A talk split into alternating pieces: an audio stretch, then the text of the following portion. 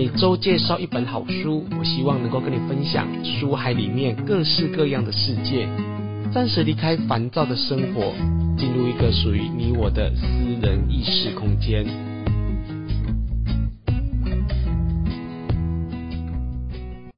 你好，我是雨色。你今天看过一本好书了吗？今天这一集节目要跟大家来谈一谈关于灵修，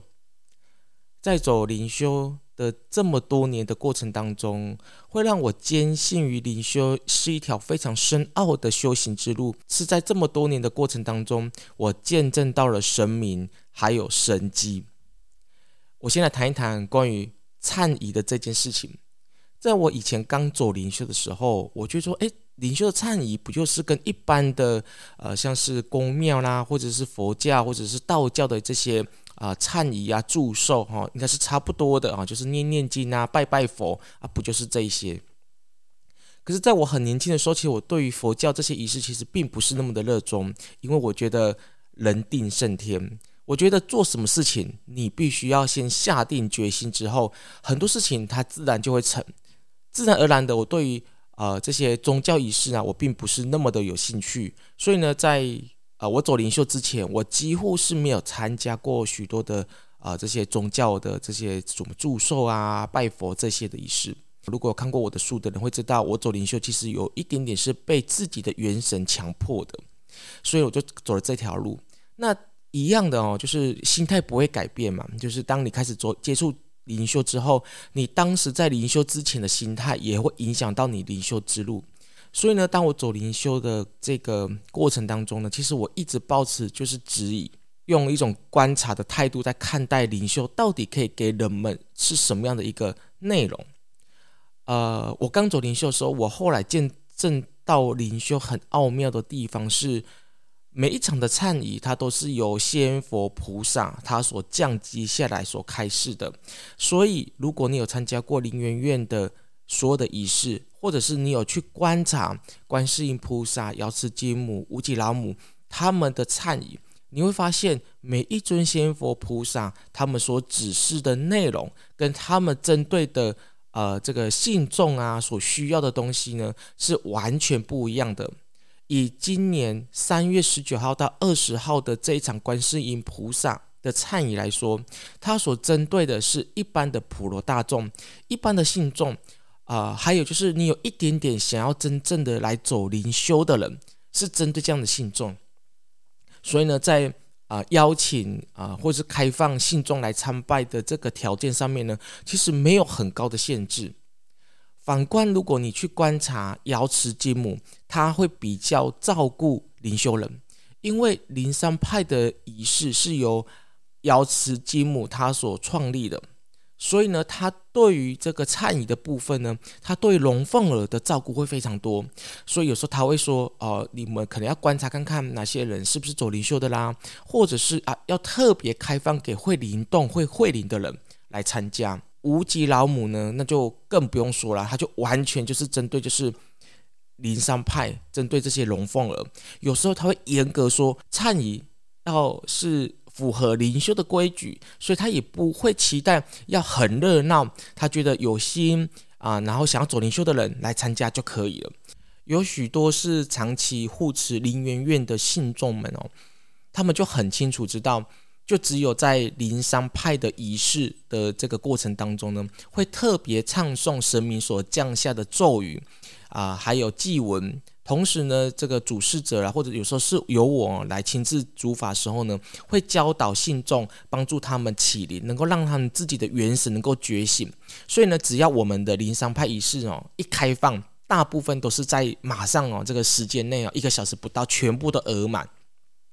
那第二天呢？呃，虽然它不是灵山派，但是呢，我们也会尽量的让灵山派的仪式哦进去到第二天仪式。为什么会觉得说，哎，为什么要分两个哦？其实有一个主要的原因，是因为我们希望让一些不会灵动的人，但是想要走灵修的人呢来参加。如果说大家都会灵动，或者是大家都呃都挤在第一天哦，你会很有压力，因为现场哦就是那个。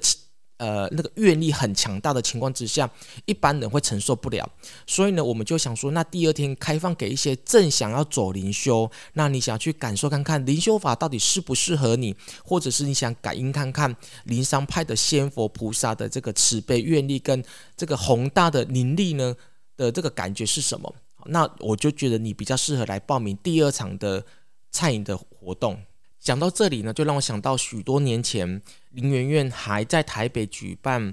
忏影的时候的一则啊，我觉得非常神奇的故事哦。那一场呢是药师金母忏影，在忏影之前呢，我们其实也不知道当天到底有多少人来参加，因为那时候啊刚举办嘛，所以举来参加的人呢并不算多。那场呢药师金母呢就特别叮咛哦，他说呢我们要准备三颗寿桃，那目的是什么？我们也不知道。啊，然后到了当天呢，才知道说，药师金母说，因为当天呢会有三位得癌症的人呢会来参加，所以呢必须把寿桃呢发给那些得癌症的人。那问题是我们不知道是谁得癌症啊，好，所以呢在忏影结束啊开示之后呢，我们就跟信众特别叮咛啊，说要是金母啊有特别指示啊，如果说你自己或家人。有得癌症的人呢，都欢迎哦来取这个寿桃。那很神奇的就是哦，当天竟然真的就只有两位，然后就缺少一位。然后我就想，哎，奇怪呢，怎么就是缺少一位，就没有人来领？后来呢，才知道呢，我们在共修的这个师兄界里面有一个他父亲哦得到了癌症，他自己忘了。然后等到餐饮都结束之后呢，他才想到说啊，对了，我的这个家人哦得到癌症哦，是他父亲。另外一个呢，是发生在台中哦，大呃大概在二零一四年的瑶池金母的那一场忏影里面，那那一场忏影哦也很特别，瑶池金母呢就特别指示说要准备七十七颗的寿桃跟苹果，好，那问了瑶池金母呢，他也没有明说啊，到底是为了什么，然后硬问他就是不说，那灵山派也是这样子哦，虽然我身为主事者。但是呢，神明他不愿意说的这个神机啊，或者是这个奥妙哦，他不开口，我怎么猜我也猜不到。结果呢，在二零一四年的瑶池金母忏影的那一年呢，结果全部加起来，现场的人刚刚好七十七位，就是这么多。然后也不包含赞助，也不包含远距离点灯，只有现场七十七位。所以七十七颗寿桃加苹果，等于是。啊、呃，忏影结束之后，一个人各拿一颗，刚好七十七颗结束。事后呢，要是金母说，因为他想要取寿桃跟苹果的红色的吉祥，然后祝福每一个能够来参加这个餐饮的人呢，都可以平安吉祥。另外一则呢，也非常的有趣哦，是发生在我们今年凌云院上灯仪式同时挂牌那天所发生的。挂牌哦，不是每年都有嘛，就是一个宫庙一辈子就那一次，所以呢，在这个仪式呢，我们也很隆重的请示了药师金母，到底当天要准备哪些东西。药师金母在上的那一天讲解所有的内容之后呢，他就特别又叮咛了，当天呢要准备鸡蛋、寿桃跟安菇桂，就这三样东西。同时，呃，母娘有特别叮咛哦，她说只要有人发愿。来供养这三样东西，都会获得这三样东西很殊胜的吉祥的力量。接着母娘就一一解释哦，这三样东西它特别的地方。它第一个解释呢，就是寿桃。寿桃呢，就是我们在神明里面哦，大部分都会拿在手上，代表是天寿的这个意思。所以像是南极仙翁、像瑶池金母，他们代表都是寿命长寿。他们手上拿的法器啊，也都是寿桃。第二个呢，就是安菇粿，那个形的印呢是乌龟，就代表是地上最长寿的动物。如果有人供养安菇粿的话，那代表是可以增加他在人世间的寿命，还有消灾解厄。第三个呢是鸡蛋，鸡蛋代表是破壳而出，代表是重生，代表是林媛媛从此有不同的样貌。好，这是三种不同的意意涵。要是金母说。只要有人发愿来制作供养这三个东西，都可以得到这三个东西很殊胜的力量。但是因为他不能够明说，所以呢，我就发给我们义工群主，那我们就来观察看看谁愿意发心来供养这三样东西。那你就可以看到每个因缘就不一样嘛。如果我们一开始就把话说清楚，我相信大家那个欲望哦，就用抢的嘛。但是如果不明说，大家都会推啊，互相推，反正东西我不想供养啊，麻烦啊，而且要制作要买，又而且也不是过年期间要购买就很麻烦。那你就你就可以看得出来，因缘这东西哦，其实真的要靠你的发愿，就像我们这一场观世音菩萨一样。如果你平常没有发愿，你对这个东西你是无感的。修行呢，就是靠发愿，因为发愿，你才能够当因缘来临的时候呢，你才能够衔接。如果你平常就是无感，对生命啊什么都斤斤计较，你也不敢发愿。如果今天神明来到你面前，或者是神明给你一些很好的指示，你的业障哦，也会消融掉神明对你的慈悲跟愿力。在上灯结束之后呢，我们就把这个意涵呢，一一的发给大家。因为大家都知道那个意涵呢、啊，信众都知道这三个东西不同的意涵的，那大家猜看看这三样东西呢，哪一样东西呢是大家最想要的？大家可以想看看，如果你想知道的话呢，可以在下方留言，那我可以告诉你答案到底是什么。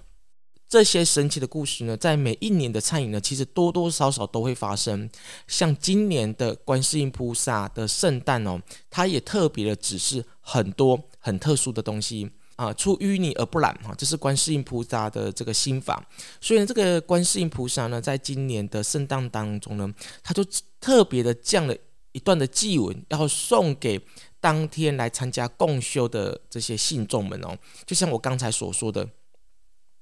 菩萨呢，他所要开示跟度众的这个众生呢，其实他就不限龙凤儿，只要你有心要走灵修，只要你有心想要对自己好。其实呢，都可以来参加观世音菩萨这场忏仪哦，不管是点灯或者是现场共修都是可以的。那菩萨呢，在今年的这场忏仪当中呢，他就特别降下了一段祭文，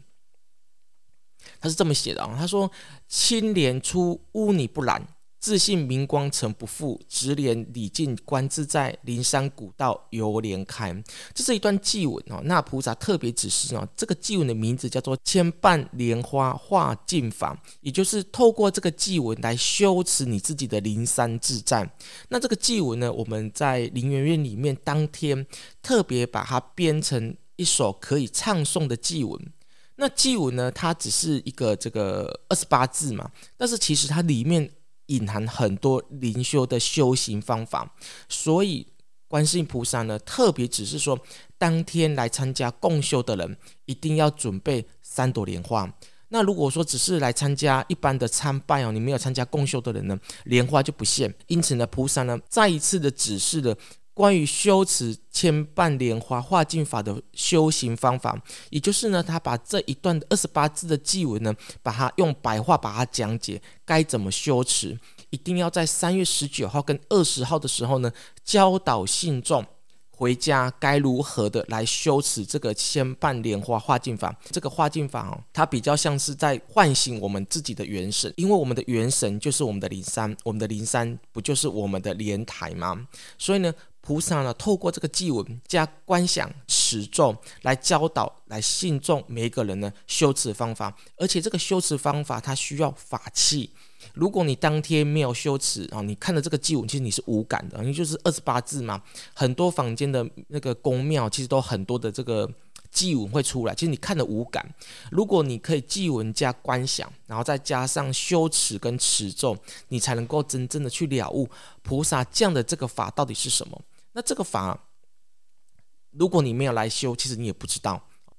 从这里呢，你大概可以体悟到灵山派跟一般民间信仰啊、宫庙他们的特殊性，就不是在于是只是为了举办而举办，他们背后有很多呃很有意涵的东西。所以有时候我们在举办这些忏的时候呢，你看起来是在当天哦，就是啊、就举办一天或两天。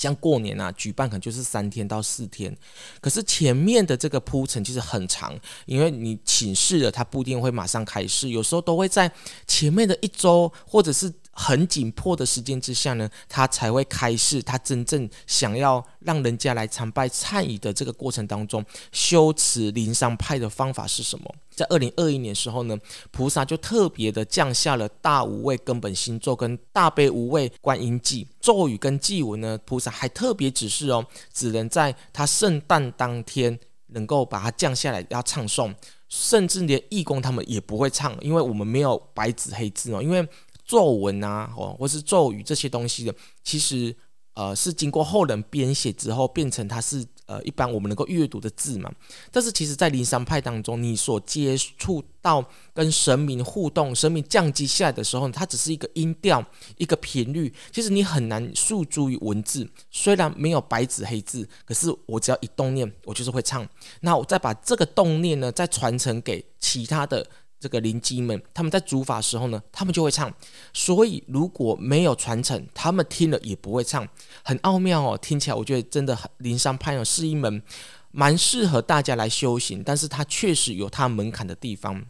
像这个千瓣莲台化境法也是哦。如果你没有来修持，如果你没有听菩萨怎么说，其实你也不知道怎么修持。那这种修持方法其实也是经过咒语啊、冥想啊、念咒能够达成的。那接着呢，就来谈谈就是大愿到底是什么了哦。我们每一年呢，就只有在观世音菩萨这边呢，会开放大家在点灯祝寿时候呢，写下你的大愿。因为菩萨呢，他有十二大愿。那十二大愿呢，它有分别有不一样的意思的存在。比如说度尽众生愿、誓灭三途愿，还有常行平等愿。所以你就看这个十二大愿哦，所以你就会发现说，其实大愿的意思呢，就是坚持你你信仰的心，还有把你的这个灵修啊，还有你解脱苦的这个心呢，化成一个境，然后在你的生活当中，比如说度尽众生愿，就是你愿意修持观音的法门，或者是呢，你修持任何一个法门都一样，你愿意呢来度化众生。如果说你写的大愿跟度化众生有关系，那么你就要点。第九大愿，如果说你所持的大愿呢是第四大愿，能除危险愿，那就代表是你跟菩萨的普门品很相应。你希望呢能够呃到任何地方啊都可以持诵菩萨圣号，也希望你在持诵的过程当中呢，帮助每一个人呢都可以度化他的心，因为苦海常作渡人舟。你所点的这个大愿是第三大愿。寻声救苦愿，那就代表是你的生活当中，你希望你能够持菩萨的圣号，能够帮助这些呃，就是生病的人啊，能够早点脱离这个病床，然后能够解脱他的苦难。所以呢，如果你是做的是像护理人员啊、医疗人员啊，其实你就蛮适合点第三大愿的，也就是你所点的这个大愿的灯，最好跟你的大愿的内容要相应。我就看到有许多的信众哦，他们在点立愿灯。内容里面呢，都会写说赚很多钱呐、啊，然后呃能够买房子啊，买车子，这个不是大愿哦，就好像菩萨上面许许十二大愿，如果他第一愿是股海大亨通啊，或者是楼房层层盖什么，你不觉得这个菩萨很奇怪吗？呃，我觉得在这边哈，大家来点灯的时候要很清楚哦。灵山派他再怎么说，他就是修行，他不是点灯然后祝自己啊能够就是有钱啊发大财那种的，他不是这样子哦。菩萨降大愿灯，目的就是希望大家可以去接应他的大愿，然后跟你自己本身大愿能够相应。所以，如果你有点立愿灯，请记得哦，你看清楚这些十二大愿有没有跟你的愿有没有相应。第二呢，就是如果没有相应没有关系，但是你可以从这十二大愿当中去找到一点点蛛丝马迹，去确认说你是不是很清楚知道什么叫大愿，而不是愿望哈。那为什么要发大愿？菩萨他有发大愿嘛，就是这个十二大愿。地藏王菩萨也有大愿嘛，哈，就是地狱不空，誓不成佛。释迦牟尼佛呢，他也有大愿。啊，就是如果他没有成道，没有悟道，绝对不离开普殿。我相信很多大师他都有发愿，甚至我自己也有发大愿。所以呢，大愿哦，你不是说啊，今天变成是说要有钱，然后明天说股海能够大亨通啊等等之类的，这不是大愿啊，这是欲望。